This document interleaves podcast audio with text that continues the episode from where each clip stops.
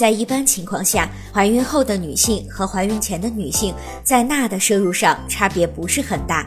世界卫生组织规定，成人每日钠盐摄入量应该不超过六克。一般情况下，准妈妈的食盐摄入量控制在每日六克即可。但是如果准妈妈除了有下肢水肿之外，还伴有高血压、蛋白尿等妊娠高血压的症状时，还是应该严格限制食盐的摄入量。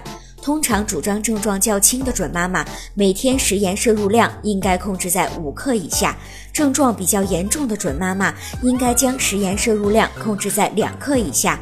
同时，怀孕期间不应该服用利尿剂，以免造成钠的损失。准妈妈减少用盐量，可以采取以下小方法。炒菜时不宜先放盐，而是在炒菜的过程中将盐直接撒在菜上。也可以利用酸味儿来引发食欲。可以将气味强烈的食材，例如青椒、西红柿、洋葱、香菇等食材和味道清淡的食物一起烹调。